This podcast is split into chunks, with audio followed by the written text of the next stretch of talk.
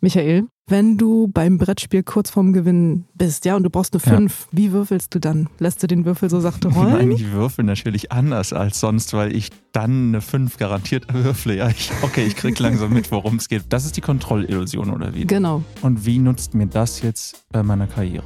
Ja, pass auf, da kommen wir gleich zu. Schon von den Dell Technologies Experten und Expertinnen gehört? Ob kleine und mittlere Unternehmen oder große Konzerne, Dell Technologies findet immer die richtige IT-Lösung. Mit Sonderkonditionen auf die Zahlungslösung deine Unternehmenszukunft transformieren. Klingt gut? Dann schau für mehr Infos doch mal bei den Show Notes vorbei. Herzlich willkommen bei Zuhören Karriere machen. Ich bin Fanny Jimenez, Journalistin bei Business Insider und ich spreche heute mit Michael Reinhardt über die Kontrollillusion. Michael, wenn du im Lotto gewinnen würdest, würdest du weiter arbeiten gehen? Boah, ich glaube, ich würde weiter arbeiten, aber nur solange es mir Spaß macht. Mhm. Und wir alle haben, glaube ich, Aufgaben, die auch mal ein bisschen nerven können. Mhm. Aber mein Job macht mir so viel Spaß. Ich glaube, ich würde weiter arbeiten, ja. Vielleicht weniger Stunden oder so. Vielleicht 32 ne? Stunden oder so, ja. Also das fragen sich ja ganz viele, ne? Und viele träumen davon, mal im Lotto zu gewinnen. Wie würdest du das machen? Wenn wir beide jetzt losgehen und uns einen Lottoschein kaufen, dürfte ich die Zahlen für dich auswählen? Du tippst für mich. Genau. Ich glaube, zwei, drei Zahlen würde ich dir, glaube ich, sagen, dass die rein müssen. Ja? Welche ja. wären das? Sieben, neun und die dritte verrate ich nicht, weil ah. sonst fällt jemand noch mein Lottoschein. Die magischen Zahlen. genau, also das ist tatsächlich bei den allermeisten so. Die meisten wollen, wenn sie dann Lotto spielen, ihre Zahlen selber aussuchen.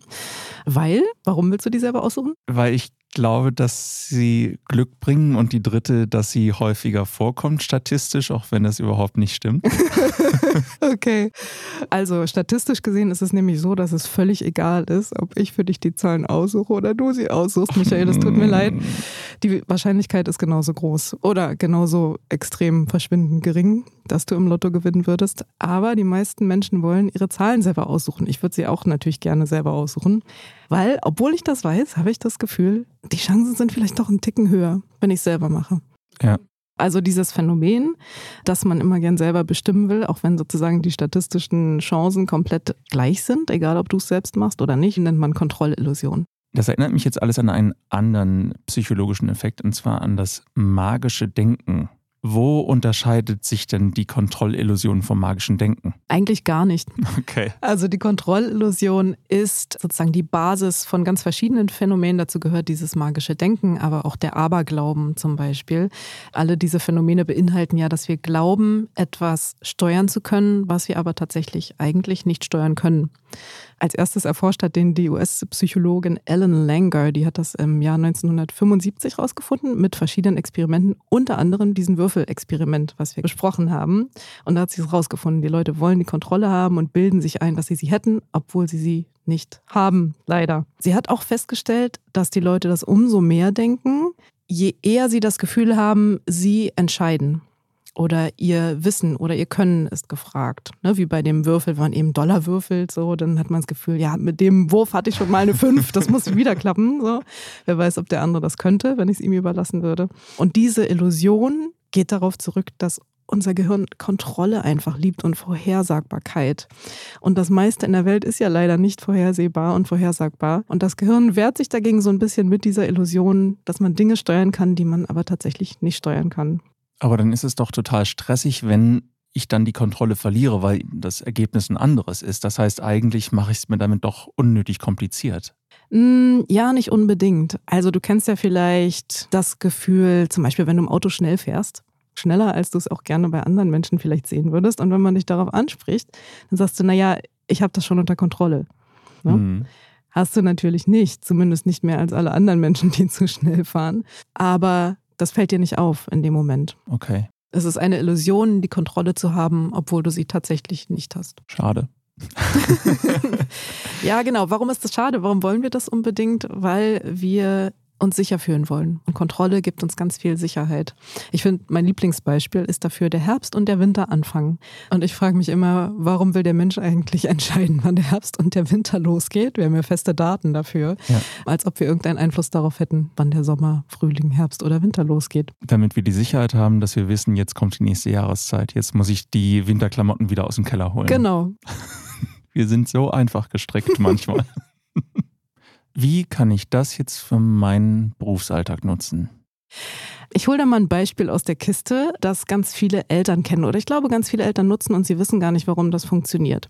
Also, du stehst abends im Bad und dein Kind soll sich die Zähne putzen. Und was machen drei, vierjährige, wenn du ihnen sagst, sie sollen sich die Zähne putzen? Sie schreien nein oder sie machen den Mund nicht auf. Auf jeden Fall wollen sie sich nicht die Zähne putzen. Oder wenn dann nur ein paar Sekunden so andeuten, als ob man es getan hätte. So tun, als ob. Also was ganz viele Eltern machen, steht auch, glaube ich, in so Ratgebern, ist das Kind zu fragen, willst du lieber erst die Hände waschen und dann Zähne putzen oder andersrum? Und was dann passiert, ist, die Kontrollillusion setzt ein. Ja. Das Kind muss nach wie vor Zähne putzen, es wehrt sich aber nicht mehr dagegen, weil es das Gefühl hat, entscheiden zu können. Okay. Also wenn du das überträgst, bei Kindern sieht man das immer sehr schön, weil die, weil die diesen Widerstand gegen was, was von außen kommt, so deutlich zeigen. Erwachsene haben das aber ganz genauso. Wenn du also Menschen zu etwas bringen willst, was sie aber nicht wollen, dann gibt es einen inneren Widerstand. Ne? Psychologen nennen das Reaktanz. Also ein Trotz, wie so eine Trotzreaktion ist das eigentlich. Reaktanz. Genau. Schönes Wort. Ach, es gibt so viele schöne Wörter in der Psychologie. Und diese Reaktanz kannst du ein bisschen austricksen, indem du eine Entscheidung treffen lässt. Das war ja das, das Ergebnis in dem psychologischen Experiment auch. Also wenn die Versuchsteilnehmer das Gefühl hatten, sie entscheiden was, dann setzt die Kontrollillusion ein. Das heißt, wenn ich einen Kollegen habe, der partout nicht das machen möchte, worum ich ihn bitte, dann kann ich eigentlich sagen, willst du das zuerst machen oder das andere? Und dann kann die Antwort eigentlich nicht mehr sein, gar nichts davon. Genau, also es wird unwahrscheinlicher zumindest. Mhm. Ne? Du erhöhst sozusagen bei dem anderen die Bereitschaft mitzumachen. Manche Handelsvertreter machen das auch gerne, indem sie zum Beispiel zwei Produkte anbieten und sagen, welches brauchen sie denn eher? Du kannst es auch bei dem Chef versuchen, wenn du eine Gehaltsverhandlung verhandeln möchtest und ihn gar nicht dazu kommen lassen möchte, dass er Nein sagen kann. Du kannst zum Beispiel auch sagen, Chef, ich würde gerne mal über mein Gehalt reden. Passt das Ihnen jetzt diese Woche noch besser oder wollen wir lieber nächste Woche drüber reden? Uh, clever. Ja. Und wofür man das auch noch gut nutzen kann, das ist aber dann eher, äh, um anderen ein bisschen zu helfen, ist dadurch, dass die Kontrollillusion da das Gefühl der Sicherheit auch erhöht. Ne? Also dieses Gefühl, ich ich äh, habe hier was zu sagen und ich entscheide, ist das auch hilfreich, wenn äh, Menschen sehr nervös sind, zum Beispiel in Bewerbungsgesprächen. Wenn man da zum Beispiel fragt, okay, wollen wir zuerst über Ihren Lebenslauf sprechen oder möchten Sie erst erzählen, was Sie über das Unternehmen wissen? Dann wird so ein nervöser Kandidat in der Regel eins von beiden sagen, was ist auch egal, was er dann sagt, aber er wird sich sicherer fühlen, weil er das Gefühl hat, er ist dabei, er kann mitbestimmen. Also die Kontrollillusion greift dann am Anfang klang es für mich wie so ein manipulativer Trick und jetzt ehrlich gesagt klingt das wie etwas, was ich sofort in meinen Alltag integrieren sollte, mhm. weil das scheint ja nur noch mehr Empathie zu wecken und die Menschen in Sicherheit zu wecken. Ja, und das ist wichtig, also gerade bei Bewerbungsgesprächen, da müssen jetzt die Chefs mal zuhören, weil natürlich ist jeder aufgeregt in einem Bewerbungsgespräch, in einem Interview ist ja auch gut, aber wenn man es zu viel ist, also wenn sozusagen das Gehirn damit beschäftigt ist, nur Angst und Nervosität zu regulieren, dann kommt bei dem Gespräch einfach nichts Gutes bei raus. Man lernt den Menschen dann leider auch nicht so kennen, wie er normalerweise ist.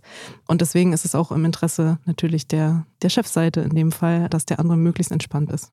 Weißt du was, ich glaube, ich werde das auch direkt bei uns anwenden. Ich bin ja Podcast-Redakteur und ich habe ganz oft ganz nervöse Gäste, die noch nie einen Podcast gemacht haben. Ja, super. Ja, und dann kann ich die damit vielleicht entspannen, indem ich sie frage, willst du erst äh, dich aufwärmen oder willst du erst noch einen Kaffee trinken? Oder du fragst sie, ob sie auf dem Stuhl oder dem Stuhl sitzen wollen. Ah. Ganz simpel. Das ist ein super Tipp. Und ich weiß nicht, ob dir das schon mal begegnet ist, was ganz viele Chefs ja gerne machen. Und ich glaube, auch die wissen nicht genau, warum sie das machen. Wenn sie dir eine schlechte Nachricht überbringen müssen dass sie dann fragen, möchten Sie die gute oder die schlechte Nachricht zuerst? Tatsächlich hat unser Chef mich das neulich gefragt und als ich dann sagte, erst die schlechte, sagte er, eigentlich habe ich gar keine gute. Ich dachte, du willst zuerst die gute hören. ja, genau. Da hätte er sich ein bisschen belesen müssen, weil die meisten Leute wollen die schlechte zuerst haben und die meisten Überbringer der Nachricht wollen die gute zuerst sagen. Und tatsächlich macht es einen Unterschied, welche man zuerst und zuletzt sagt. Das ist nämlich ein anderer Effekt der Primacy and Recency Effekt, aber über den sprechen wir ein andermal. Ich bin schon gespannt. Danke, Fanny. Bitte. Ausfallzeiten durch die Hardware aufhalten, bevor sie geschehen? Mit dem Pro Support Plus von Dell Technologies werden Fehler erkannt, bevor sie zu Problemen werden. Ob verschüttete Flüssigkeiten, Überspannung oder heruntergefallene Laptops, der Pro Support Plus schützt gegen Unfallschäden mit schnellem Ersatz. Unabhängig von deinem Standort und den IT-Problemen sind die regionalen Pro Support Experten und Expertinnen rund um die Uhr für dich da. Transformiere die Zukunft deines Unternehmens mit Dell Technologies. Mehr Infos gibt's wie immer in den Show Notes.